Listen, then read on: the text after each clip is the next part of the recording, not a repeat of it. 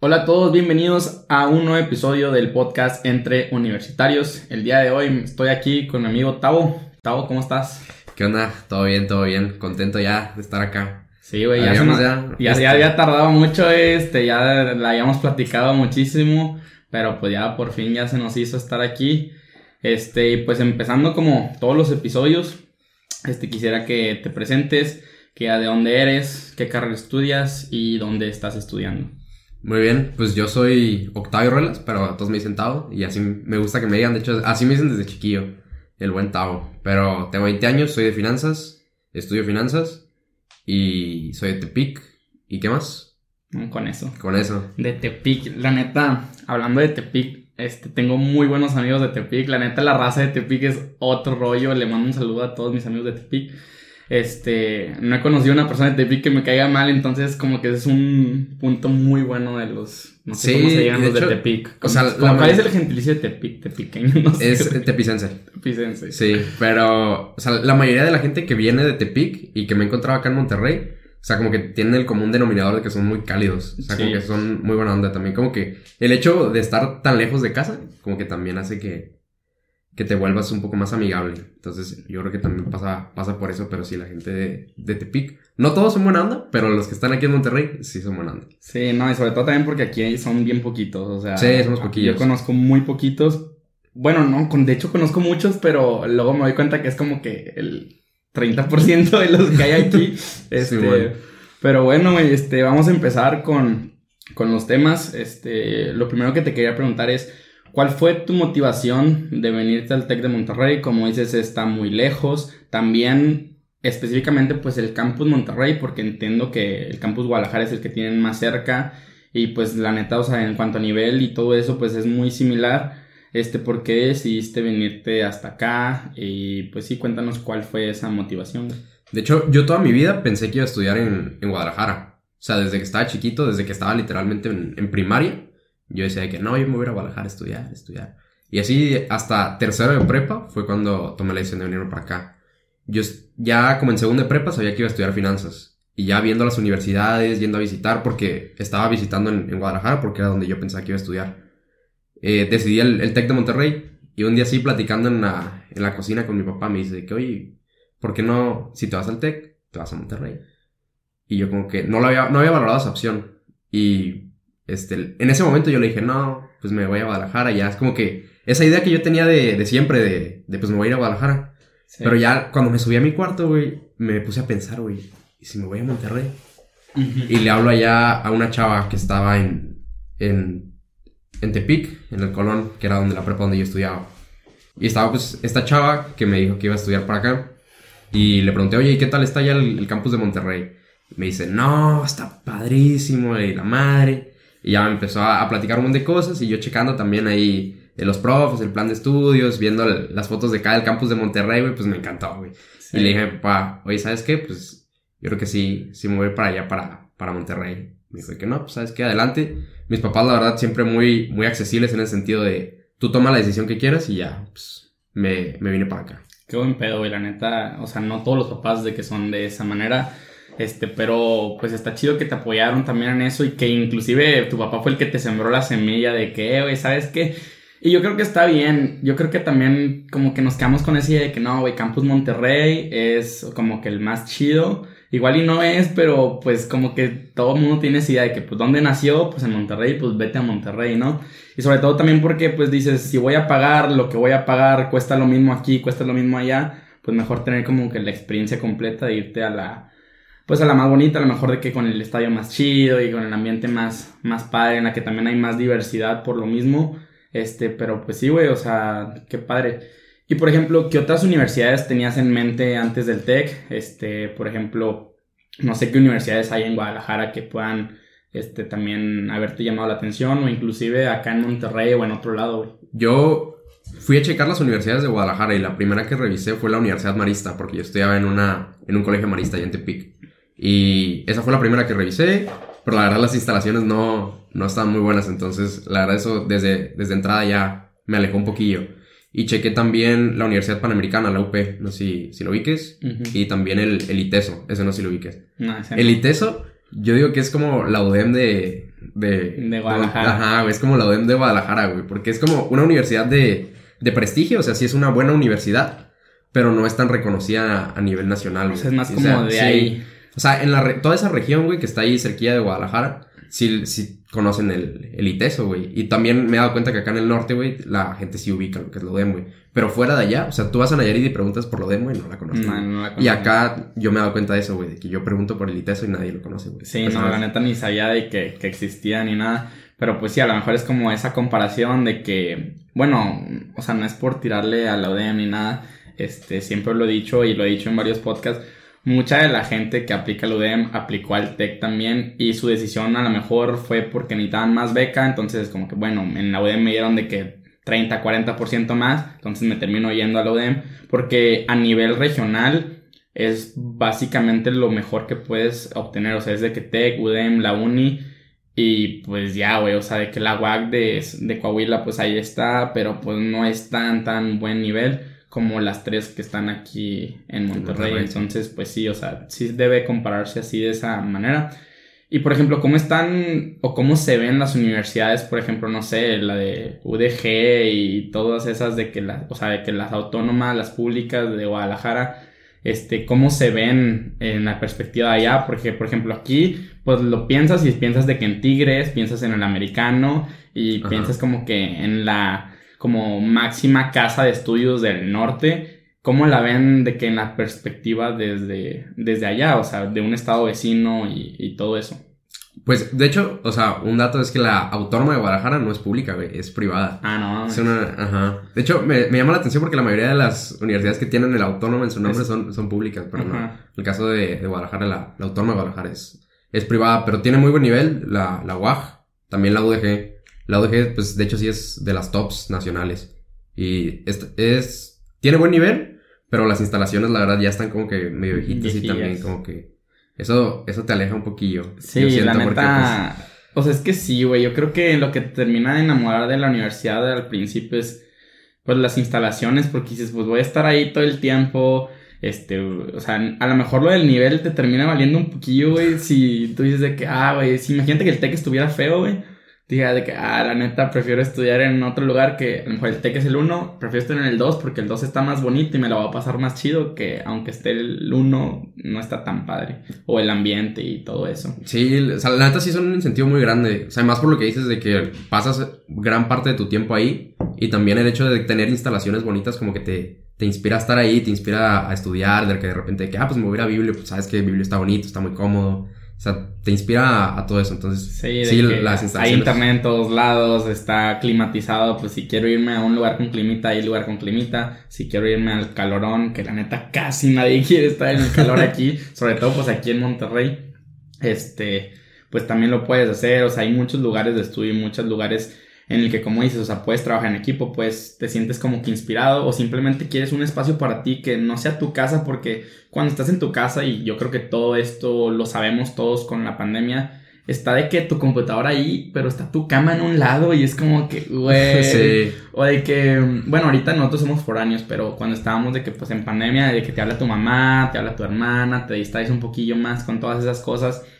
Entonces, o sea, tener ese lugar de que me voy a ir a trabajar allá está mucho mejor. Yo, por ejemplo, la semana pasada, yo nunca había editado un video fuera de mi, o sea, de esta zona, de donde estamos grabando ahorita. Todos los videos que, todos los podcasts que he editado, los he editado en este escritorio. Y, por ejemplo, la semana pasada me fui a editar a Biblio y en Biblio acabé en dos horas. Y normalmente yo me tardo como seis horas en editarlo, este, aquí. Y dije que a la madre, o sea, ya me voy a ir de que siempre a Biblio, aunque sea como que la hora de que me tengo que levantar, me tengo que bañar, me tengo que cambiar y todo eso de no esa comodidad de que pues si quiero un, un, snack o algo pues voy aquí pero allá trabajo más rápido y más eficiente y es como que ya lo que voy y no hay distracciones y como sobre todo también ahorita por la pandemia que pues está como medio restringido un espacio sí un espacio no y todo eso pues también, o sea, te distraes mucho menos y eres más eficiente y, así, güey. Sí, yo también he, aplicado eso, o sea, porque hay veces que también estoy en mi cuarto y te, te, distraes de que fácil con el teléfono y cualquier cosa. Y sí, güey, que no, ¿sabes qué? Me voy a ir a Biblio. Porque sé que en Biblio trabajo mucho más rápido, es mucho, hago muchas más cosas en menos tiempo y ah, en Biblio me pongo, agarro mi laptop y ¿sabes qué? Me voy a poner a trabajar. En una, dos, tres horitas sale todo el trabajo que tengo que hacer y la verdad sí. O sea, sí. sí es un sí es un parote tener ahí, ahí biblio cerca, porque sí es un ambiente que, que te permite poder trabajar muy a gusto. Sí, sobre todo también que estamos aquí cerca, porque pues, hay por años que viven bien lejos y así. Pues nosotros estamos aquí de cada cinco minutos caminando y es más, hasta menos. yo hago como una canción y media de aquí hasta allá. y pues tú vives de que aquí a dos cuadras de donde yo vivo, entonces pues también. Este, pero bueno, vamos a pasar con otro tema que yo creo que también es algo que a muchos foráneos, este, sobre todo pues que ya tienen una relación previa a graduarse de prepa, este, como que les llega a afectar o inclusive yo conozco gente que ha decidido no irse de la ciudad en la que están a pesar de tener las oportunidades, a pesar de tener el apoyo por una relación. Y yo sé que tú tienes una relación a distancia, le mandamos un saludo a tu novia, la verdad no sé cómo se llama, Saludos, no la conozco. Cintia Axel. Sí, le mandamos un saludo a, a Cintia.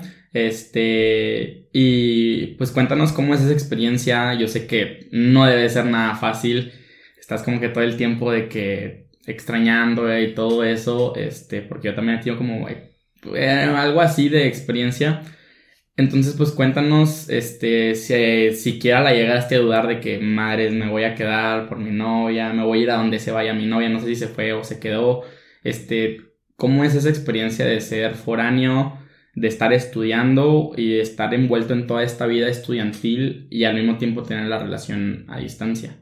Pues fíjate, mi duda fue al principio, porque cuando ella y yo empezamos a traer ondas, ya estábamos saliendo de prepa, güey. O sea, cuando yo me vine acá a Monterrey, llevamos creo que tres meses. No mames. Ajá. Y ahorita llevamos dos años y medio. Entonces, ya, ya es un ratote. Y al, yo creo que la parte más difícil se dio en primer semestre, porque como que no, pues no sabíamos bien qué onda. Este, ahí como que de repente se cortaba un poquillo la comunicación, porque cada quien estaba en su rollo.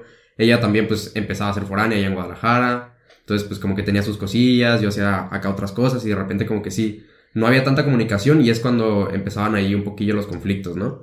Pero ya después, conforme fue avanzando el tiempo, como que también aprendimos a estar un poquito a, distancia. Y este semestre, que estaba acá, o sea, porque después de... Se acabó el primer semestre, luego fue como cinco semanas del segundo y ya empezó la pandemia. Y toda la pandemia estuve ahí en Tepic, apenas en agosto llegué para acá. Y en este semestre la verdad es que no le he sufrido para nada, o sea, porque la he visto dos veces en, en este semestre y la voy a ver otra vez en cinco días, porque voy a ir a Tepic para una boda. Ah, y, o sea, ya también como que aprendimos a, a, a, estar a distancia y, o sea, la verdad ya no, no le he sufrido para nada. O sea, ha estado bastante bien. sí, pues sobre todo yo creo que también les ayudó mucho lo de la pandemia a fortalecer su relación y que sobre todo ya llevan mucho tiempo.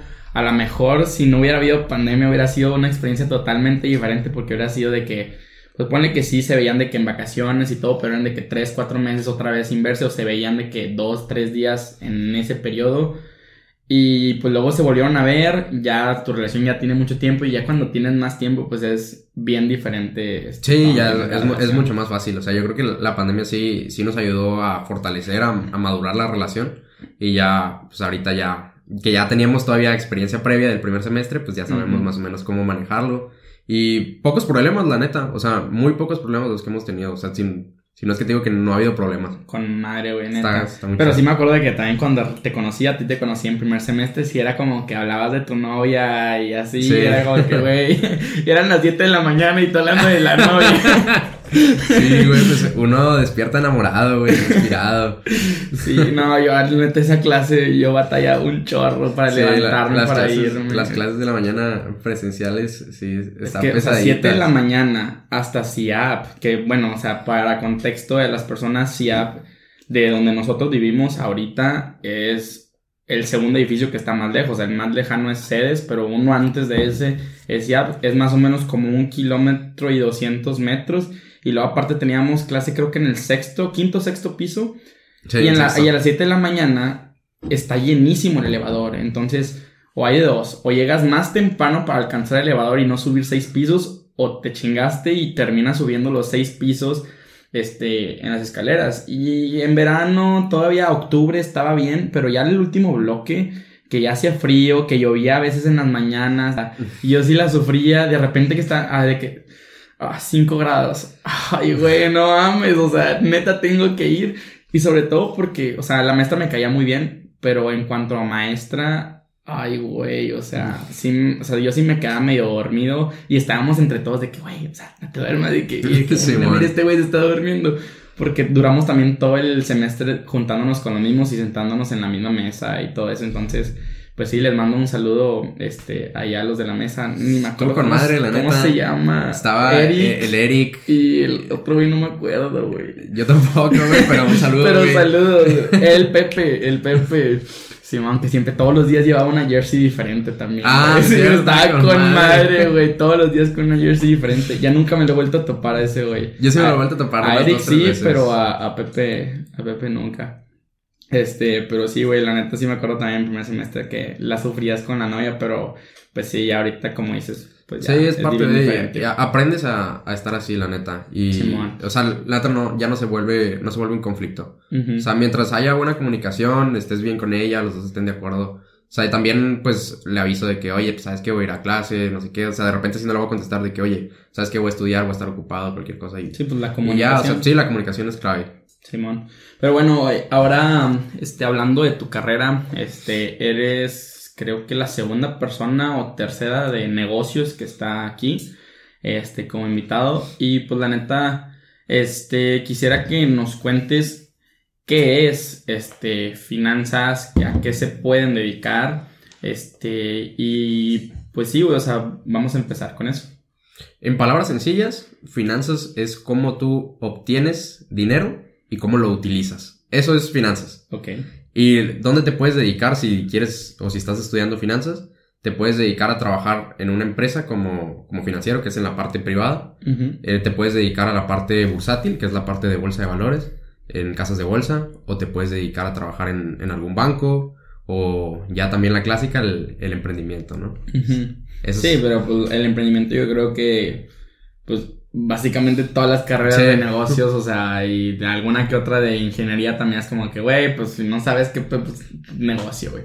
Pero sí, güey, o sea, la neta, finanzas yo creo que, yo creo que tenemos un concepto en general como que erróneo de las finanzas, que también se puede llegar a eh, confundir con economía, que se puede llegar a confundir con este contador y con todas esas este carreras que son como tú dices de que ah, a lo mejor tú tienes la idea de que ah, finanzas es un güey que está con la calculadora todo el día haciendo así y a lo mejor no, güey, o sea, cuéntanos, o sea, realmente no sé, de que en cuanto a proyectos que hayas tenido, me imagino que tienen socios formadores o cosas así, sí. ¿qué proyectos has tenido y a qué se han este, enfocado esos proyectos? Este, obviamente, pues, siguiendo los códigos de, de discreción y la chingada que te hacen firmar siempre en todos Sí. los bloques. Pero pues sí, güey, cuéntanos qué onda con esos proyectos y qué han, qué han hecho. Pues mira, a mí el, el bloque que más me ha llamado la atención fue un, un reto que tuvimos con FEMSA. Y e- es, el reto que teníamos era analizar los estados financieros de FEMSA, que los estados financieros es básicamente el- las hojitas donde anotan de que, oye, las ventas, tanto, de que los gastos, tanto, o sea, es... Como un Excel, o sea, o algo así, güey. Haz de cuenta, o sea, son las hojitas donde anotan todo lo, todo lo que hacen con el dinero. Entonces es analizar esos, los estados financieros de la empresa y con todos esos números, con todos esos datos, ponerte a buscar cuál era la estructura de capital. Ahorita te explico qué es eso. La estructura de capital óptima que tenía FEMSA. Que la estructura de capital es qué tanta deuda debe tener la empresa y qué tanto capital debe utilizar para... Es que Está bien complicado, está es- complicado. no sí, sé cómo güey. explicarlo con palabras sencillas, pero para los, para los activos de, de la empresa. O sea, es básicamente... ¿Cómo te lo puedo decir en palabras sencillas? ¿Qué tanto puedes deber y qué tanto puedes tener como ¿Y qué tanto que- metes de tu dinero? Ajá, de tu dinero, sí, Eh, ¿no? eh, Porque era- todas las empresas les gusta tener deudas porque eso es algo que les sirve inclusive para deducir impuestos y para muchas otras cosas. Y también, pues, no siempre todo lo tienes que deber, tienes que también poner de que ciertas cosas y entonces eso es lo que Sí, claro, o sea, decir. porque al final la deuda te ayuda para poder invertir en nuevos proyectos y ayudar a, a crecer tu empresa. Pero al final no puedes eh, hacer todos tus proyectos con deuda porque eso hace también que los inversionistas de tu empresa digan de que, oye, pues esta empresa está es medio riesgosa, ¿no? O sea, tiene pura Sí. deuda y de repente a lo mejor un mal movimiento y no puede pagar su deuda y se mete en problemas financieros. Así Entonces, es. O sea, como encontrar esa estructura Ese eh, punto de equilibrio sí. de que qué tanto Exacto. puedo tener acá y qué tanto puedo tener acá. Ya, güey. Y por ejemplo, ¿qué tanto te metes este con cosas como de tecnología y así? Por ejemplo, no sé, que imagino que usan mucho, no sé, Excel o Minitab o cosas así. Este, porque yo creo que a lo mejor mucha gente piensa en finanzas y no piensa que vas a usar de que Excel porque muchas cosas, mucha gente dice, ah, pinche Excel, no lo entiendo ni madre y así, o sea, ¿qué te esperabas también tú antes de entrar a tu carrera, ya como carrera en, como tal, o sea, no los primeros tres semestres que son como tronco común, o no sé si son dos en, en negocios, pero ¿qué te esperabas tú, este, o qué te imaginabas antes y cuál es la realidad, güey? O sea, ese Yo- contraste. La verdad es que tenía mucha incertidumbre porque no sabía qué esperar. Sea, decía como que... Porque yo sabía que tenía conocimientos ya básicos de, de finanzas porque ya me había metido yo a investigar, ya había leído algunos libros, ya seguía gente que creaba contenido de finanzas y ya... O sea, ya como que sabía un poquillo, pero decía como... Va a estar más difícil, o sea, va a ser como que todavía temas más complicados o, o va a estar sencillito y ya con lo que sé me puedo ir guiando y, y viendo qué onda, pero estaba como que mucha la expectativa, no sabía qué, qué esperar, pero ya una vez entrando, la verdad es que sí me he dado cuenta que unos temas eh, ya los domino y otros que todavía me falta, pero pues ahí con, con los profes y con, con las explicaciones pues vas, vas guiándote. Y, y en la parte del Excel, pues la neta es que ya es el, el pan de cada día, o sea, Sí. es- es- siempre le, eh, en ca- prácticamente todas las clases eh, utilizas Excel para cualquier cosita, ya, sí, y ya la neta, es que yo ya no tenía una calculadora, pero la neta es que ya no la utilizo. Ya cuando preguntan de que hagan este cálculo, yo abro el Excel y ahí hago Y el cálculo. Y se me hace mucho más fácil. Ya, ya es mi, mi herramienta Y diaria. sobre todo porque lo tienes más visual y de que si te dicen de que, ah, ¿sabes qué? Siempre no fueron mil, fueron mil cien. En lugar de volver a hacer todo, nomás le cambias el mil al mil cien. Sí, es eso está, está muy sencillo. Y ya si tienes que hacer más cantidades, pum, arrastras. Y si le sabes bien, o sea, te tardas cinco minutos en hacer algo que alguien más se puede tardar dos, tres horas en hacerlo. Sí, la neta es que Excel es una herramienta súper útil y mucha gente no, no sabe utilizarla. O le da hueva de que, em, a mí- yo me acuerdo en prepa, llevábamos un semestre o dos, tres meses del semestre de que puro Excel. Y a la gente le valía madres. Y yo sí le ponía atención porque me interesaba y mi papá me había dicho de que pone atención porque Excel es muy importante.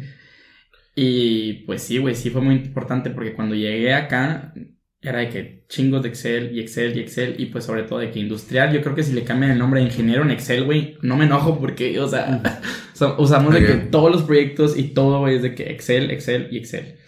Sí, o sea, yo tomé un curso en Excel, de, o sea, aparte de, de lo del TEC, y tuve una semana TEC en el TEC que se llamaba algo así de que herramientas de Excel, y la neta sí me tiró un parote, me ayudó mucho a, a entender muchas cosas, y, y poquito a poco también de repente me meto a buscar tutoriales en YouTube de- para Sí, buscar ciertas cosas, y, eh, sí es, o sea, la neta sí, como te digo, sí es un parote porque te ayuda a optimizar muchos procesos que tienes, es, no solo de tu carrera, sino también de tu vida diaria. O sea, yo tengo muchas de mis cosas en, en Excel fuera de, fuera de la carrera y la neta es que sí ayuda bastante. Sí, yo también, este, al principio con todo lo de YouTube y todo esto, todo mi proyecto, yo hacía de que mis, como proyecciones de que cuántas views y todo esto, de que si hago esto, me genera como que este engagement, si hago esto otro y así. Ahorita ya no lo hago porque pues ya me quedó como grabado de que si hago esto pasa esto y siempre, siempre pasa lo mismo. O sea, ya no tengo que hacer modelos de ese tipo, pero, pero sí, güey. Este, y por ejemplo, ¿a qué crees que se pueda, o sea, qué quieres tú hacer después de graduarte? Este, no sé, o sea, por ejemplo, te quieres dedicar a invertir, te quieres dedicar a, o sea, te gustaría trabajar en una empresa, tanto como para conseguir experiencia o tanto como un trabajo estable, o qué es lo que tú piensas hacer o sacarle utilidad a tu carrera una vez que, te gradúes. A mí lo que me gustaría hacer recién graduado es irme a trabajar a una empresa eh, en la parte bursátil, en la parte de, bolsa. Irme a, hacer análisis de, acciones, que es lo que, la parte que más me apasiona, yo creo, de, la- de las finanzas. Bueno, no creo, es la parte que más me apasiona de las finanzas. Y ya una vez este, que agarre experiencia, porque también me llama la atención como ver cómo funcionan eh, las casas de bolsa, de que por dentro su, su organización y eso. O sea, ya una vez conociendo todo eso, ya, y agarrar un poquito más de experiencia, aprendiendo de otras personas, pues ya salirme y me gustaría ya tener mi, dar yo asesorías financieras a otras personas y a otras empresas también. Como un Es- tipo consultor o algo Sí, así. haz de cuenta. Ya. Y es lo- eso es lo que me gustaría hacer y ya, este, que tenga el suficiente dinero, pues retirarme y dedicarme únicamente a mis, mis inversiones. Es lo que, es lo que tengo eh, planeado, pero al final siempre se van abriendo puertas y se van cerrando otras y, y tú vas, vas eligiendo tu camino y también vas descubriendo nuevas cosas que te gustan. Entonces siempre, pues cambia. O sea, el, el plan que tengo ahorita probablemente en un año ya sea muy diferente a, a, a lo que te digo hoy y el plan que tengo hoy es muy diferente a lo que tenía hace un año. Entonces, Sí, siempre va cambiando. Sobre todo también cuando, o sea, por ejemplo, cuando te das como que un choque de realidad. Eh, yo en verano estuve dentro de una empresa, este, como conociendo y entre comillas haciendo ciertos proyectos. Y la neta, con todo lo que yo tenía, yo siempre decía como que no, a lo mejor lo de producción me llama la atención y así. Y ya que estuve ahí, está muy chido y me, me entretenía muchísimo en todo el día, pero a la vez es como que, güey, no me veo de que en esto, de que 10 años, o sea, que hueva de que todos los días lo mismo. Y, o sea, está bien, y hay mucha gente que le gusta y que se siente bien, y yo sí lo haría por un tiempo, pero, pero no me veo también en eso, y eso es algo como que bueno de darte cuenta a lo mejor no sabes que sí, pero ya sabes que no, y el saber que no también es muy difícil. Hay mucha gente que no sabe que no, y hasta que ya está ahí, se da de topes, y es como que, bueno, pues ya estoy aquí, y estoy como en que no, que no, y que no, siempre, de que muy seguido. Este, pero pues, pues yo creo que es cuestión de probar cosas y de experimentar. Y mencionaste lo de las inversiones, este, no sé si ahorita ya estés empezando con eso, la verdad como que está también de cierta manera de moda estar este, invirtiendo y así. Yo inclusive he intentado, o sea, bueno, no he intentado, pero sí me he metido como que las páginas de los brokers y todo este mundo de las inversiones para ver de que me meto o no me meto, pero al final siempre me ha dado miedo y nunca le he metido o siempre soy de que, nah, ¿sabes qué? Vive el de que, vive la ahorita y me gasto el dinero en un concierto, en un festival y, y en lugar de meterle de que a otras cosas. Pero no sé si tú te estés metido de que en ese mundo, güey. Sí, ya, ya llevo un ratito invirtiendo ya. Este, tengo una página, de hecho, se llama La Burbuja Financiera. Y ahí subo noticias de, junto con otros compas, de, de inversiones y hablamos ahí de, de diversos temas. Pero pues sí, la vi, güey. estoy, estoy ahí metidillo en, en el tema de inversiones. La neta me gusta mucho, como te digo, es la parte de, de acciones, es la parte que más me gusta de las finanzas. Y un tip para la situación que, que dices de que de repente te gastas. Lo que yo hago es cuando recibo dinero, o sea, por decir algo, recibo mil pesos, 200 o 300 o 400, o sea, ya depende de lo que esté de tu presupuesto, lo mando directo al broker antes de gastarlo. Y ya de que, ok, si metí 400, bueno, pues tengo 600 para el resto de mis gastos, de que el súper, de que pagar el internet y cualquier cosilla, entonces. Ya, y por ejemplo, ¿qué tanto le metes? No sé, no sé si le metes de que al mes, a la semana, o cuántas inversiones o qué acciones ya tienes, este, cuánto has invertido, qué has perdido, no has perdido. O sea, es un mundo que está bien interesante. Ya tocamos también en el podcast con mi roomie, que en ese momento no era mi roomie, pero ya lo tocamos de las criptos. Y en ese momento él nos contaba que le, iba, le estaba yendo muy bien, que ya había ganado el doble, ya había sacado su inversión. Pero ya al paso de varios meses el vato se quedó en ceros y pudo haber sacado el dinero este, en su momento y hubiera generado como el 500% de lo que había este, metido, pero por decir de que no, este, un día se le fue el pedo de no checar qué pedo y se fue de que de, no sé, 25 mil pesos a cero y ahí se quedó y, y ya, o sea, perdió todo eso. Y yo sé que las criptos son como que algo muy distinto a esto, pero ¿qué tan pendiente estás tú de tus inversiones? Este, y qué tanto dices de que, ah, ¿sabes qué? Ya la saco y la meto acá.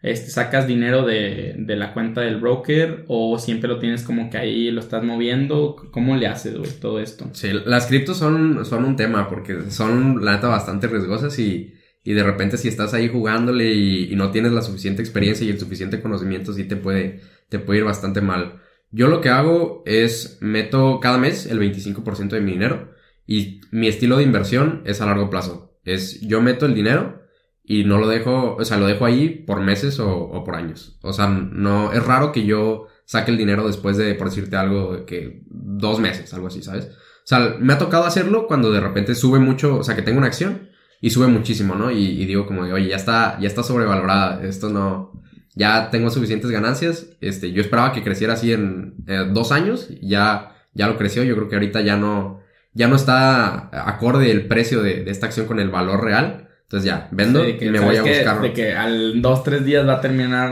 Sí. que- pero sí estás al pendiente. Sí, todos los días estoy al pendiente. O sea, todos los días eh, estoy viendo las noticias y estoy viendo de que, a ver, ¿cómo le fue? ¿Subió? ¿Bajó? Pero no todos los días estoy haciendo movimientos, ¿me explico? O sea, no todos los días sí. estoy comprando y vendiendo acciones. O sea, nada más estoy al pendiente del mercado y estoy checando las, las noticias para ver qué pasa, pero... O sea, no eres de esos vendedores como se dice de que en corto, de que pum, meto, saco, meto, saco, porque también se hace mucho dinero con eso, Sí. y tengo entendido que sí, pero, o sea, como que también qué hueva, güey, que siempre estar con el nervio y haciendo de que la cagué, ¿para qué lo sacaba? ¿Para qué no lo dejé? O sea, como que todas Sí, esas hay, cosas. hay mucha gente este, que tiene ese estilo de inversión y es completamente válido. Y la gente que, que le sabe, la neta es que sí saca, sí saca buen dinero. O sea, Ujú.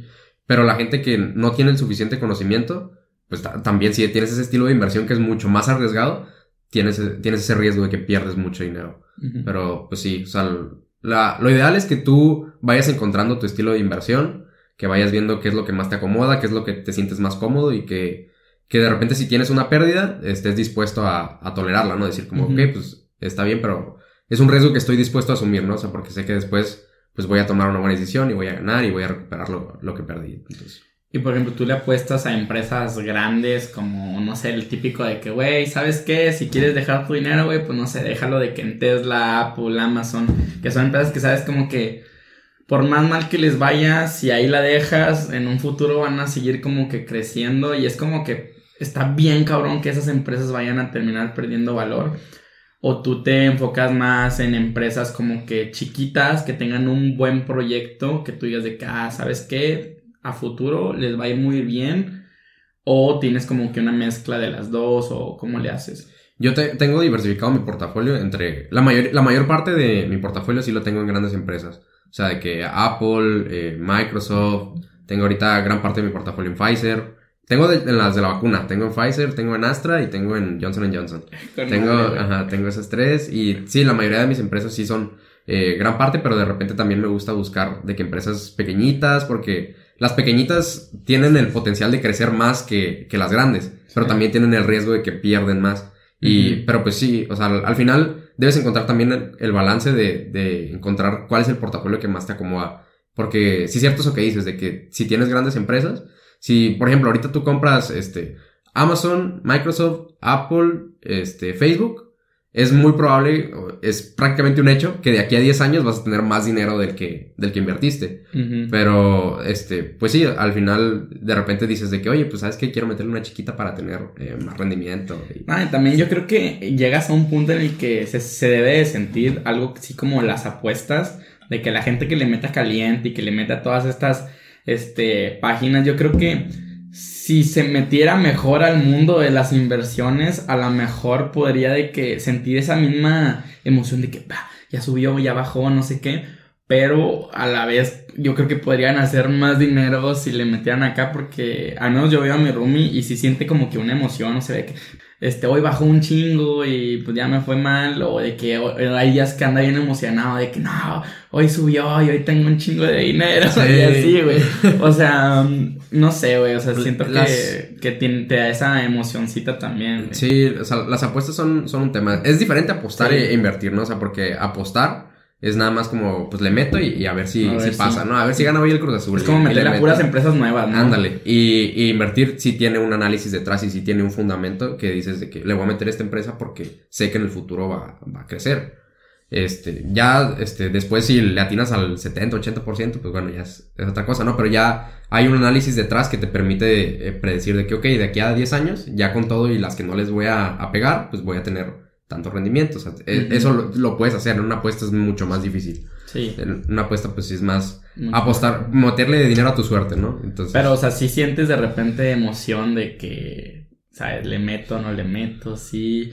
Y cuando le metiste y subió, de que, ah, huevo. O sea, sientes como Cuando- que esa felicidad, sí. O sea, Cuando- que así, una emoción. Cuando recién invertía me emocionaba mucho de que de repente subía mi acción 3% en un día y decía, ay, a huevo, y sí me, emocion- me emocionaba y me ponía bien contento, ¿no? Y de repente así pues bajaba este 3% en un día y decía como, ay cabrón, o sea, la cagué. Dice, y no necesariamente, o sea, ya ahorita soy un poquito más frío y ya digo como de que, ok, pues bajó, pero pues este fue por esta noticia que salió, que no necesariamente afecta al- a la empresa, entonces pues digo, estoy más tranquilo. O sea, de repente, por ejemplo, me pasó hace poquito con, con una empresa que subió 10% en un día y, y ahí sí me emocioné, o sea, volví a sentir como que, porque fue un rendimiento muy grande, ¿me entiendes? Entonces Ujú. sí fue como, ah, cabrón, es, es Que un perro. 10% ya Se, se, se siente, sí, pero, tema. pero ya ahorita, o sea, cuando veo que, que de repente suben, este, o bajan en términos normales, pues la verdad ya soy un poquito más frío, ya entiendo la, la situación y digo, ok. Y por ejemplo, las acciones, yo esto es algo que no sé. Por ejemplo, yo sé que las criptos puedes comprar como una fracción muy pequeña de la cripto, como que se subdividen. Y las acciones no estoy seguro o no sé si se puedan de que, ah, sabes que quiero como un pedacito chiquito o así. Sí lo puedes hacer, pero este, los brokers que te ofrecen eso son brokers que no están regulados en México. Entonces, la verdad, yo no, yo no me meto ahí. Y, o sea, si vas empezando, la neta es que no te recomiendo que te metas todavía a, a ese tipo de, de activos. Ajá, sí. O sea, métete mejor a, las acciones normales, métete con brokers que ya estén regulados, métete al, a lo seguro, por decirlo. Y ya que vayas aprendiendo, si después te sientes cómodo invirtiendo en, en eso, pues adelante, o sea, dale. O sea, pero de entrada sí te recomiendo que vayas un poquito más safe. A lo, a lo seguro, sí. Sí, sí, sí me imagino que, que pues está complicado. Y por ejemplo, con todo el tema de acciones, impuestos, eh, ¿cómo está regulado eso? O sea, ¿tienes que pagar, no tienes que pagar? O simplemente como es como que a lo mejor montos pequeños que puedan entrar a tu cuenta, todavía no llegas a ese punto. Pero, o sea, si eres inversionista pequeño, ejemplo, tú, yo si me llego a meter, me tengo que preocupar mucho por eso o qué tan este, como regulado está todo, todo eso. O ya el mismo broker te los está como descontando o así, güey. No, sí tienes que, sí tienes que reportar tus, tus ganancias y hacer tus impuestos de eso. Te cobran el 10% de, de lo que ganas. Pero yo no he pagado impuestos todavía porque no he retirado mi dinero. O sea, lo que tengo invertido lo tengo ahí. O sea, y no te cobran por comprar o por mantener tus acciones. O sea, las puedes tener ahí y puedes tener una acción que ya le llevas 200% de ganancia si todavía la tienes y no la has vendido, no le has sacado ganancia, pues no, no tienes que pagar impuesto de eso. Ok, y por ejemplo, la dejas en el broker y en el broker vuelves a, a, comprar. Meter, o sea, que a comprar otra, este, te cobran ahí en, cada transacción que hagas el mismo broker o es hasta que te retiras tu dinero del broker. Sí, sí te cobran, pero eso, o sea, no, ya no es impuesto, eso ya es la comisión del, del, broker. Ajá. En el caso de GBM, que es el, el broker que yo utilizo, te cobran 0.25%. Es el de los anuncios de YouTube ese, ¿no? Sí. Sí. sí, de repente salen varios ahí, pero, pero sí, GBM es el, yo creo que es el top de, de México. Es el, el mejorcillo y es el que, el más seguro. Bueno, no, no necesariamente el más seguro, pero sí es el mejor en cuanto a la, a la plataforma que tienen. Ya. está muy bien. Ok, güey, pero bueno, vamos a cambiar de tema totalmente. Este, también sé que la neta te stalkeé hace rato, güey. Este, en, en, tu Insta y vi lo de la página de la burbuja financiera. Vi que también ya tienen un buen de, de followers, como quiera. O sea, si les está yendo bien ahí. También sé que eres como que parte de varias asociaciones. No sé si la sociedad de alumnos de tu carrera también. Veo que traes la sudadera también de, de tu carrera. Este, levántala poquillo para que se vea. Estas las acabamos de sacar, las hicimos ahí en... Es un proyecto de, de Salaf. Las sacamos primero para, para la gente de Salaf. De que hey, cómprenla este, antes de que las lancemos en Insta. Y ya este, las compraron algunos. Y cuando las lanzamos en Insta, la neta es que están volando. Las lanzamos ayer y ya. Güey, neta están muy chidas. La calidad se ve muy bien. Se ve básicamente igual que una que compras de que en el tech, no sé, tipo en cuanto a precios y todo eso, pero se ve muy bien hecha. Este, se ve que sí le echaron ganillas. Pero, o sea, cuéntanos en qué estás metido, en qué asociaciones, qué sociedades, este, también cuéntanos, este, un poquito más a profundidad lo que es la burbuja financiera. Y no sé si te has metido también en el congreso de tu carrera, este, y pues sí, güey. Sí, déjame, o sea, te comento primero de la, de la ya nada más para cerrar la idea. eh, estuve buscando varios proveedores porque yo soy el, el director de finanzas de, de Salaf, que es la sociedad de alumnos de, de mi carrera. Y lo que nosotros buscábamos era una sudadera que neta nos vaya a durar, ¿sabes? O sea, que yo compre la sudadera y que sepa que cuando me gradúe todavía voy a tener ese, ese souvenir de, de mi carrera. Entonces, sí estábamos buscando como algo bien. O sea, porque había proveedores mucho más baratos de los que elegimos, pero eran eh, de calidad no tan buena. Y también el logo que estábamos buscando era bordado. O sea, porque si lo haces estampado, no se te borra luego. Sí, o sea, el bordado se queda para siempre. que, parecía, mucho a las que venden en, el, en la texture. Sí, y, o sea, está igualitita, o sea, literal si le pones de que el borrego y de que, ah, pues la compraste de que en la texture. Sí, se parece. neta la calidad sí es muy parecida, o sea, tengo una del, del tech y, o sea, en cuanto a calidad y comodidad, sí es, sí es muy parecida y, y estoy, estoy orgulloso de, de este proyecto que, que tuvimos ahí en, en Salaf. Y, sí. Sí, la neta sí, pero pues ahora sí, güey, cuéntanos de qué, en qué estás metido, este, en la asociación de tu estado, en la sociedad de alumnos y de tu proyecto como aparte también de la burbuja. Sí, pues mira, en Salaf, como ya te comenté, ya estoy en, de director de finanzas de AENAI, que es la Asociación de Estudiantes de Nayarit, que es el estado donde yo soy, que el TEC, para los que no sepan, tiene una asociación por cada estado. Bueno, la mayoría de los estados tienen, tienen, creo que son 24 eh, estados que tienen. Y pues ahí estoy también de director. También está de... la de Centroamérica. Que ah, es cierto, también, también está la de Centroamérica. Creo que son 24 ya contando esas, la, la de los extranjeros. Y estoy ahí también de director de finanzas. Estoy en un servicio social acá del, del TEC, soy coordinador. De hecho, el, servicio social es como del, del TEC y de, y de Salaf, porque es de una caja de ahorros. Tiene, está muy relacionado con, con Salaf. Y también tengo la burbuja, y que es un proyecto con amigos y tengo, estamos abriendo otro proyecto que se llama La Billetera, que es igual de, de finanzas, pero la burbuja está más enfocada al tema de, de noticias y la, el proyecto que tenemos ahorita con la billetera es irnos por un, por un mercado que, que apenas está iniciando el, el, tema de inversiones. La burbuja ya es como para gente que ya invierte, gente que ya le interesa de que, oye, a ver qué es lo que está pasando con el mercado, qué, qué pasó hoy con, con tal empresa, etcétera. Entonces, pues, atiende mercados diferentes, entonces por eso es ahora el, el nuevo proyecto.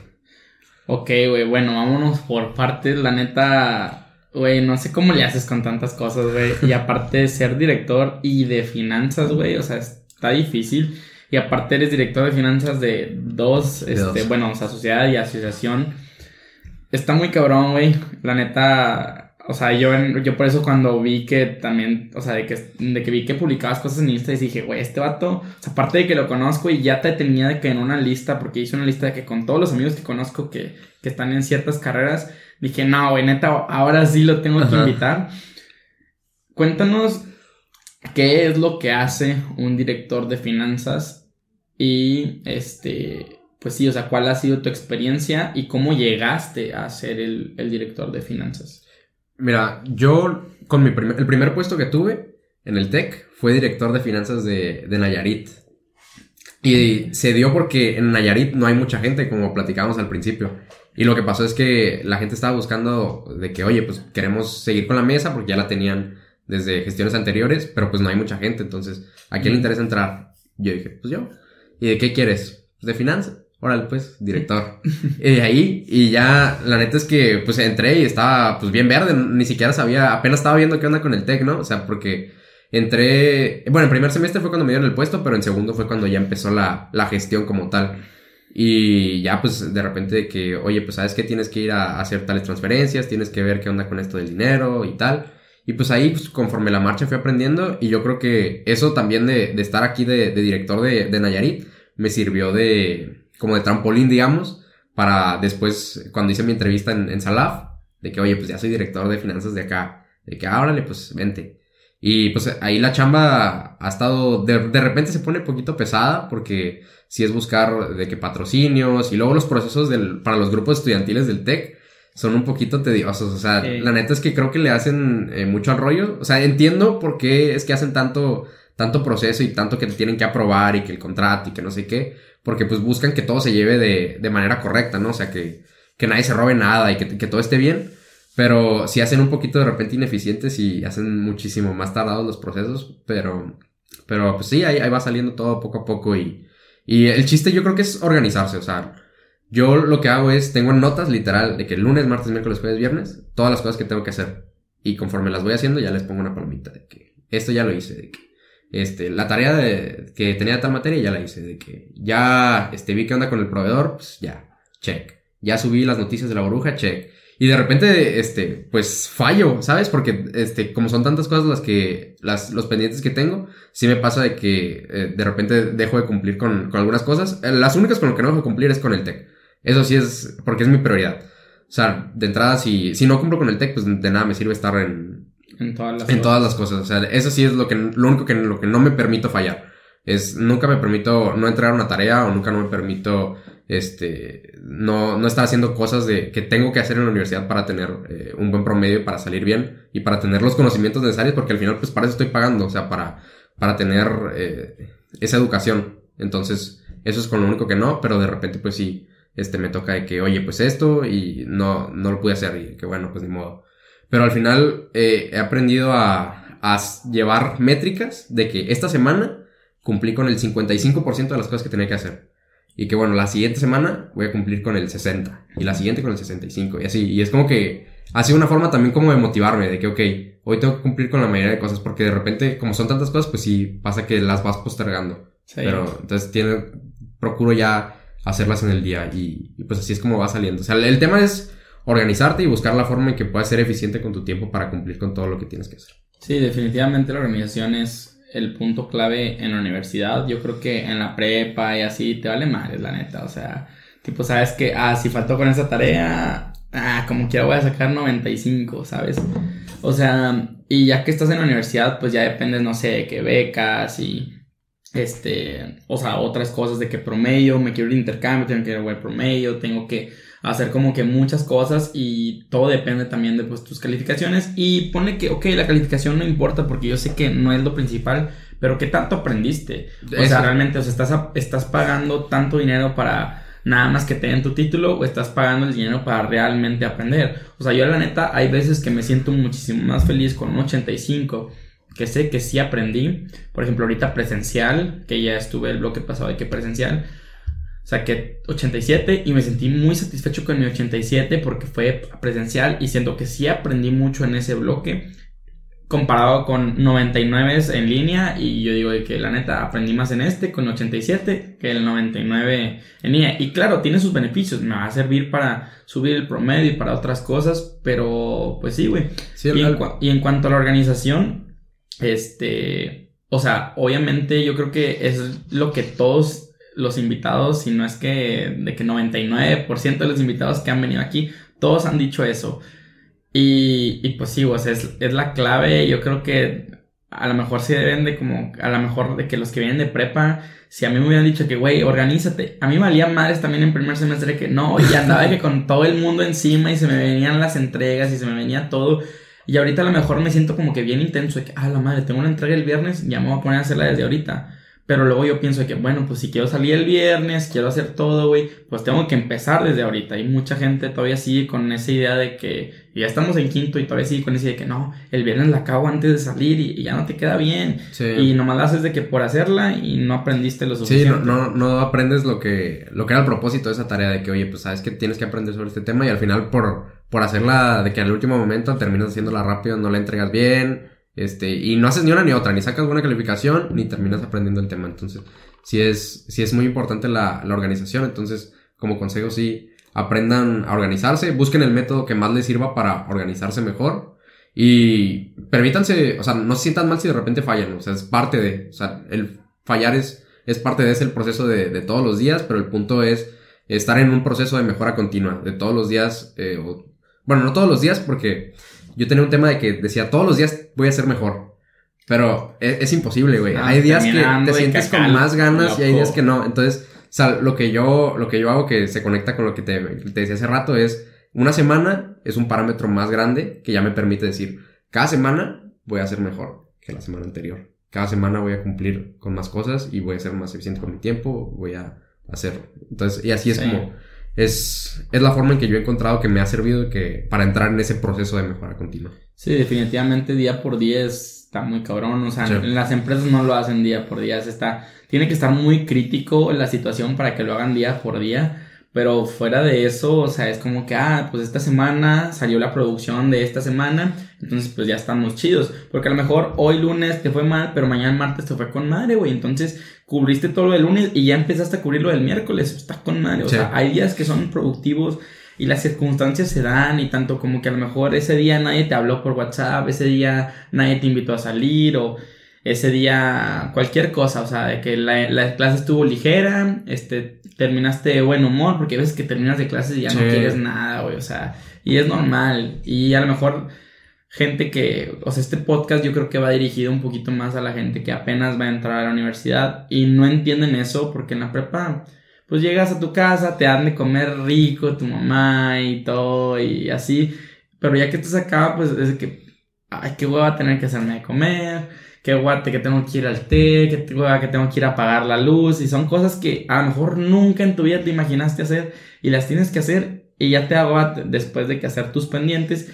Y a mí me pasa mucho con este tema del podcast porque es algo que pues es un compromiso más conmigo que realmente que me vaya a pasar algo, que así. Y yo sé que si lo hubiera cumplido mis compromisos, ahorita ya, para este momento, era de que casi, este, como dicho que ya iba a tener que estar monetizando. Y todavía me faltan unos 3, 4 meses más para poder monetizar por, tanto por, o sea, yo creo que fue por no organizarme justo cuando me vine otra vez a Monterrey. Se me olvidó todo ese, como esas cosas de que hacía en primero y en segundo este, me, se me volvió a venir el mundo encima y me fue otra vez de que horrible, de que en semana 4, semana 5, que pues es la semana en la que entregas proyectos y tienes tus exámenes, neta, o sea, y me fue malísimo en el primer bloque, saqué como 70 y algo y, güey, o sea, de venir de que tres semestres de no tener menos de 90 a de repente, pum, la primera calificación que te dan de que 79.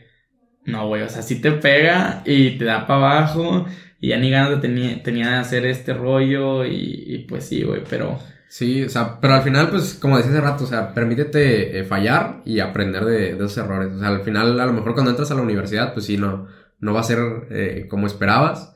Este, pero ya, este, intenta aprender de todo lo que vas, de toda la experiencia que vas teniendo y ya, con base a eso, vas para arriba. Sí, güey, definitivamente. Este, y pues bueno, güey, este, ya para terminar, bueno, ya como últimos temas que vamos a tocar. ¿Qué cosa crees, güey, que la gente piensa o qué, pues sí, güey, o sea, que cuando le dices de que, ah, güey, estudio finanzas, ¿qué es la cosa que te dicen de que, sabes? Porque, por ejemplo, industrial, güey, nos terminan diciendo siempre que, ah, pinche lae con casco. O sea, ¿a qué, qué, qué te dicen a ti, güey? O qué es como que el comentario general que siempre hacen de, de la carrera de finanzas, porque casi todas las carreras es como que tienen ese, ese algo. Los, la gente más joven, como que ya tiene una idea más de, de finanzas con el tema de, de inversiones. Entonces, como que ya, este, la relación de que, ah, finanzas y que, ah, pues inviertes, este, ah, Simón. Y ya, y la carrera sí va muy relacionada a eso. O sea, no completamente porque las finanzas se dividen en, en, digamos, dos grandes áreas, que es finanzas corporativas y finanzas bursátiles. Bursátiles es la bolsa y finanzas corporativas es ya más trabajar en, en la parte privada con empresas. O sea, pero la gente como que lo relaciona más con el tema de, de inversiones. O sea, porque la parte privada lo relacionan más con, con conta. Sí. Contabilidad. Y, pero la gente más grande, cuando me dicen estudio finanzas, confunde mucho finanzas con economía. Y me dice que, ah, pues para que te vayas de secretario de economía y la madre. Y yo como, ah, pues, nomás les digo que sí, güey. la neta no me voy a poner a explicarles, güey, porque hasta me hago villa, pero, o sea, me he dado cuenta de eso, como que tienen esa idea. Pero como que la gente de ya más joven, como que ya como que las finanzas se han introducido un poquito más en nuestra, en la cultura joven, entonces como que ya entienden un poquillo más del, de lo que va la carrera. Sí, de hecho, hace las, las últimas semanas que tuvimos, yo tuve una que se llama liderazgo multigeneracional. Este, y en esa nos decían que cada generación ven las finanzas, o sea, hablaban mucho del tema de dinero y todo esto de una manera totalmente diferente. Y decían también en esa que la generación de nosotros, de que tanto, bueno, millennials y generación Z, que nosotros estamos como que en ese punto medio de que en teoría los millennials acaban como en el 96, 97, pero nosotros todavía quedamos muy en ese, en medio de que entre la Z y la, y los millennials, y decían que nosotros somos las generaciones que tenemos mejor educación financiera, en cuanto a que a la madre, güey, ¿sabes qué? O sea, tengo que ahorrar para mi retiro porque nosotros ya no tenemos todo ese esos apoyos gubernamentales que te dan tu pensión y te dan esto. Tengo que hacer como que cosas y tengo, o sea, que las inversiones y todo eso. Y las generaciones anteriormente de nosotros sí es como que les valía más madre y tanto como que no tenían esa confianza en los bancos y todo eso y guardaban mejor el, dinero bajo el colchón que nosotros de que, no, ¿sabes qué, güey? Pues ¿sabes que lo, lo, voy a invertir? O sea, ahí se va a quedar el dinero en una empresa como, tío, de que Apple, Tesla y sí, que sabes que, ¿sabes que Ahí no le voy a perder, a lo mejor no le voy a ganar mucho, pero pues ahí se va a quedar. Y mejor de que tenerlo ahí que tenerlo de que bajo el colchón como la gente de antes. Y pues sí, güey, o sea, tenemos como que un mayor conocimiento y por eso tú dices de que a lo mejor con la generación de nosotros ya no te dicen de que este, cosas así, pero los, las generaciones anteriores sí te dicen de que... Sí, yo creo que las redes sociales han impulsado mucho la, la cultura financiera, porque eh, la mayoría de la gente que se empieza a interesar por el tema de inversiones es porque vio algo en, en Insta o que de repente le apareció un TikTok y de que, ah, gana dinero y la madre, y, como que se empiezan a interesar de, del tema de, de finanzas y de inversiones. Y, y desde de ahí yo creo que yo responsabilizo a las redes sociales de, de que las nuevas generaciones ya sepan un poco más del, del tema, pero todavía la neta es que falta bastante, o sea, Sí. porque Ajá. todavía hay gente que... Hay un chingo de gente que no invierte, güey, y, y sí es un tema, güey, porque un tema que tocaste ahorita que es muy importante es que nosotros no vamos a tener pensión, güey. O sea, nosotros cuando salgamos de trabajar, güey, no vamos a tener dinero, güey. Sales, vas a salir de trabajar y pues ya no te van a mantener, güey. Sí, luego Va a ser lo que hiciste, güey. Y, y ahí es donde radica la importancia de que generes eh, tus ahorros y los, los metas a invertir, los pongas a trabajar para que ese dinero vaya generando más dinero y que cuando te salgas de trabajar, ya estés eh, adulto, pues ya tengas un retiro que y puedas mantener el, el, el estilo de vida que quieres, güey. Sí, y luego también vienen de que todas estas personas que, pues entre comillas, dicen cosas bien y dicen cosas mal que están en las redes y que terminan también dando mucha desinformación y vendiendo cursos y vendiendo de que todas estas cosas, güey, que, o sea, a lo mejor a nosotros no nos engañan, pero a generaciones como que entre los viejitos y nosotros, sí terminan engañando mucho a esas generaciones que, güey, o sea, neta ese pedo debería ser ilegal, o sea, de hecho, ahorita no sé por qué me dio de que, ahorita que este, hablé contigo y que por WhatsApp y todo eso, me puse a ver de que todas estas pláticas que dan estas personas, y dije que, güey, o sea, está muy mal. Y, y no, no debería estar bien que, que haya esto, pero pues, o sea, ya depende de que cada quien, y la educación financiera, tanto como de que educación de muchas cosas deberían de darla desde antes, güey, o sea, desde prepa, desde secundaria, así como, no sé, de que en sexto de primaria empiezan con lo de la salud sexual y todo eso, deberían empezar, no sé, en secu, güey, que ya tengas un poco más allá de lo que es el dinero, a empezar de que, güey, o sea, guardar tu dinero, todo esto, que una clase una vez a la semana, güey, no te digo de qué más, o sea, pero una vez a la semana que te den dos, tres tips y así, güey, que a te vale madres, pero tiene que ser, güey. Completamente, güey. O sea, yo me pongo a pensar, güey, este, si nos hubieran enseñado desde primaria de que, oye, ¿sabes qué? De lo que te dan para el lonche, güey, guarda eh, tanto dinerito y fíjate, si vas ahorrando y vas invirtiendo, eh, cuando salgas, cuando estés adulto vas a tener tanta lana, güey. O sea, te, te a me he puesto a pensar eso y digo como, no mames, si hace falta mucho, mucho eso, o sea, de, que nos empiecen a generar hábitos de, finanzas, que nos empiecen a, a educar financieramente para empezar a tener esos hábitos y para cuando salgamos podamos permitirnos tener eh, una calidad de vida digna, güey. Porque hay mucha gente que sí no, no tiene esa educación financiera y después sale, güey, y anda batallando, tiene muchos problemas de dinero y, y ese, es ese es un conflicto muy, muy grave. O sea, ahorita ya están empezando en primarias con a meter el tema de, de educación financiera, lo que, lo cual me da mucho gusto, güey, porque sí es un tema súper necesario, güey. O sea, de repente, este, pues a lo mejor no te sirven ciertos temas, güey, que ves y, y que no te enseñen de educación financiera, güey, como que sí da, da un poquito de coraje, pero, pero pues sí, ya me da un poquito de gusto que poco a poco se va, se va incluyendo. Todavía falta un chingo, pero, pero ahí va, poco a poco. Sí, güey, con eso también de que tú dices a tus dos páginas, bueno, la página que ya tienes y la que estás intentando como que abrir ahora sí, todo eso también ayuda muchísimo y como dices de que las redes sociales, tipo yo ahorita te dije que la GBM es la que sale en los anuncios de YouTube Simón. y sí, güey, o sea, de que todo eso, a lo mejor tú dices de que, ay, güey, qué güey el anuncio, pero cada vez que te lo están diciendo, si ves de que 10 videos de YouTube, te sale 3, 4 veces y ya es como que, ah, ¿sabes qué? Y si sí, y si no, o sea, Sí, ¿sabes? pero- ahí es cuando empieza, o sea, te, empieza a llamar la atención y como te llama la atención, empiezas a buscar y empiezas como que a... o sea, Ajá, y, ahí está la, ahí está la clave, güey. Ahí diste la clave, que es en, en buscar, güey. Que te pongas neta a investigar, o sea, porque tampoco es válido de que te salió un anuncio de YouTube 10 veces, güey, y dices, ah, pues, ¿sabes qué? Me salió un anuncio de, de tal criptomoneda, güey, pues le voy a meter a tal criptomoneda, güey. Este, no, o sea, y también se conecta un poquito con el tema que, que tocaba hace rato, güey, de la gente que, que vende cursos y que se pone a hablar, eh, pues, la neta, pura mierda, güey. Sí, se pone a decir puras cosas que, que no son, nada más vendiendo ilusiones y... Este, el chiste es que tú te pongas a investigar. Hay mucho contenido gratuito en internet, güey, de, del tema. Entonces, o sea, no, no es de que este, tengas que pagar un curso de entrada, güey. O sea, ponte a investigar, ponte a, a buscar las preguntas que tengas y lo vas a encontrar, güey.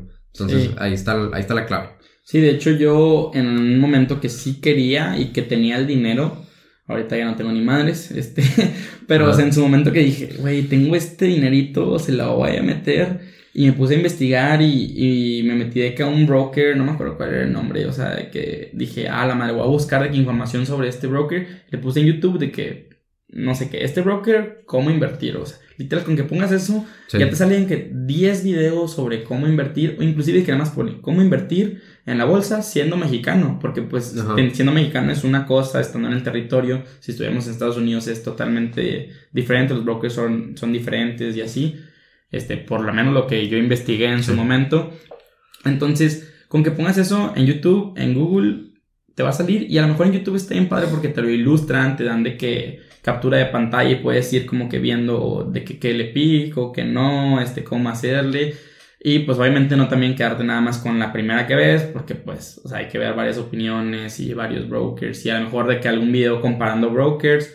Y pues sí, güey, o sea, tú ya me dijiste que tú inviertes en GBM, este, y pues la neta, que ese no lo había checado, yo más sabía de GBM Ajá. por los anuncios, pero pues sí, o sea, igual y la siguiente vez que, que tenga o que quiera invertir, te voy a hablar y pues a ver. qué Sí, pedo, sin güey. problema. Y de hecho, o sea, también la gente que, que, de que está viendo el podcast, que también si, si quieren invertir, ahí echen un mensajillo a mis redes o a la burbuja. O sea, cualquiera de ahí estamos. En la burbuja puedo contestar yo o puede contestar cualquiera de, de mis otros compas que también están en el proyecto, pero todos son, todos son expertos. Bueno, bueno, sí, sí, sí son expertos, güey. O sea, sí, sí saben, sí saben de lo que están hablando, güey. Ya tienen su experiencia invirtiendo y- Sí, si no sabes de periodo, lo investigas tantillo antes y luego ya le Eh, contestas. Sí, güey, o sea, pero la mayoría de preguntas que, que nos llegan a- ahí a la burbuja son, Son preguntas, ajá, sencillas, güey, de gente que apenas está viendo qué rollo y ya, pues, son cosas que ya manejamos eh, Mm, sencillo, güey, podemos contestarles facilito de que, oye, pues así, así está el rollo.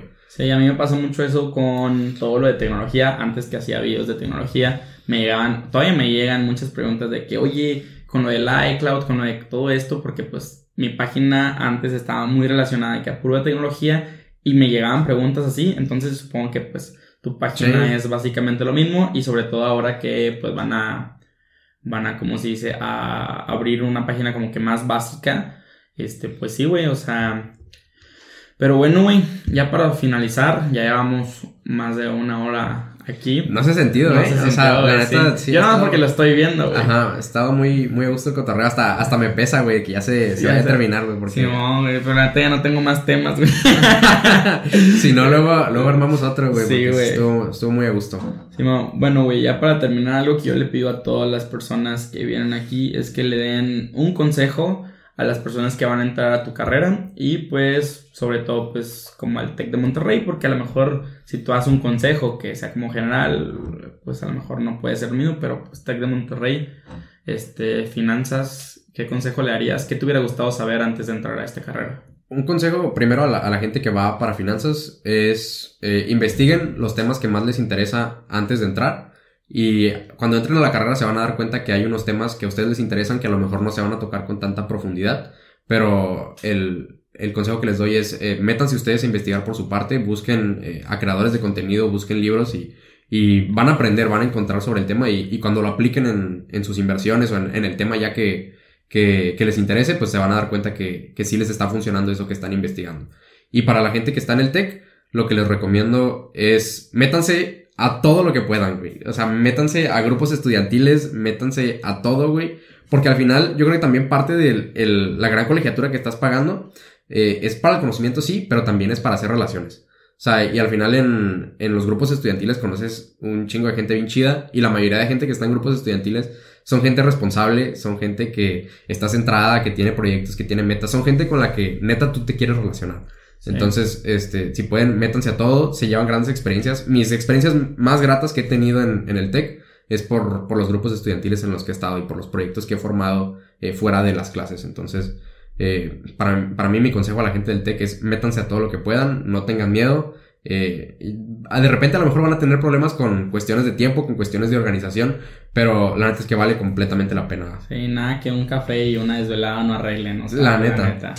Y vale la pena, o sea, definitivamente, o sea, yo conocí a mi novia por medio de grupos estudiantiles, he conocido muy buenos amigos por medio de grupos estudiantiles, y la neta yo no me he metido a nada más que la asociación de Coahuila, o sea, y nada más con eso ya he conocido mucha gente y a lo mejor dices, bueno, ok, me he enfocado mucho nomás en lo que ya conocía y personas que ya conocía, y me acerqué con personas que a lo mejor ya topaba de antes, pero pues ahorita ya los considero de que pues amigos míos, y pues sí, güey, la neta, también hay una idea como falsa de que, ah, güey, si te metes a grupos estudiantiles o sociedades de alumnos, estás trabajando para el TEC.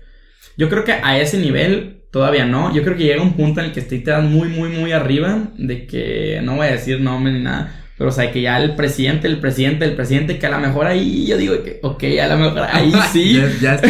ahí sí, güey. Pero, o sea, si te has de que acá en las sociedades y en, en las asociaciones, la neta, Sí. es más para ti que para el TEC. Al TEC le vale madres si la Asociación de Coahuila hizo tal proyecto y, o si no lo hizo. O sea, realmente eso es para experiencia tuya, para poner en el currículum, para poner en el LinkedIn, porque pues también lo puedes poner. Al menos la Asociación de Coahuila sí tiene este su, su LinkedIn también. De hecho, yo, lo, yo le creé porque yo soy Ajá. cordi de, de imagen Ah, y apenas lo estamos creando. Entonces, Ajá. pues ahí va, ahí va diciendo.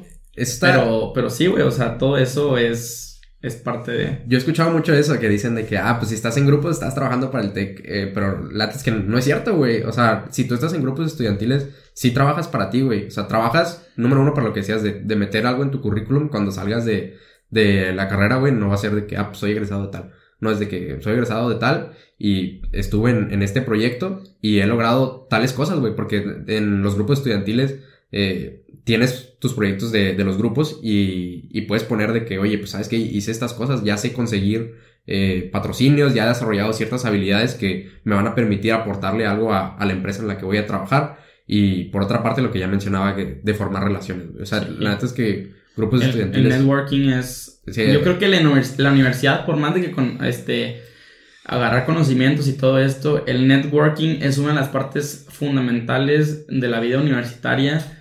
Este, este proyecto, fuera de informar y de todo eso, se, se trata también de que mucho hacer networking, de que, como te dije, hace, antes de empezar el podcast, dije, güey, me reconocieron por el podcast, Sí. una persona que tenemos en común.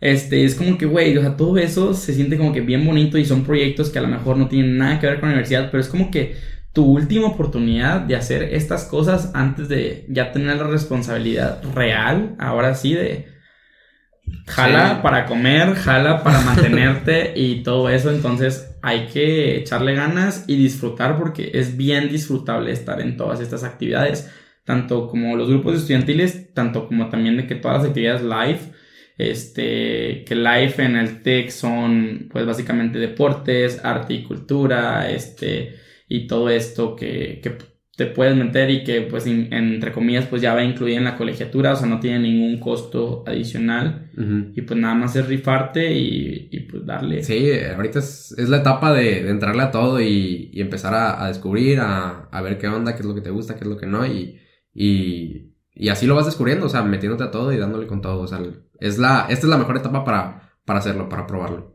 Pues sí, güey, pero neta, muchísimas gracias por aceptar la invitación. A lo mejor ya lo habíamos cocinado por mucho tiempo, varios encuentros ahí en el TEC de que, güey, ya le Sí. tienes que caer. No, sí, ya la otra semana. y nomás de que la otra semana, la otra semana, yo no empezaba y luego cuando ya empecé tú no pudiste. Ajá. Pero pues es como que un rollo de que se superentiende este, estando en todo este Sí, pues rollo de, cada uno, cada uno tiene sus- sí, güey. cada uno tiene sus rollos y, y fue eh, un poquito complicado, pero al fin se hizo y, y la neta, encantado de, de volver a venir cuando me vuelvas a invitar, güey, este, me gustó mucho.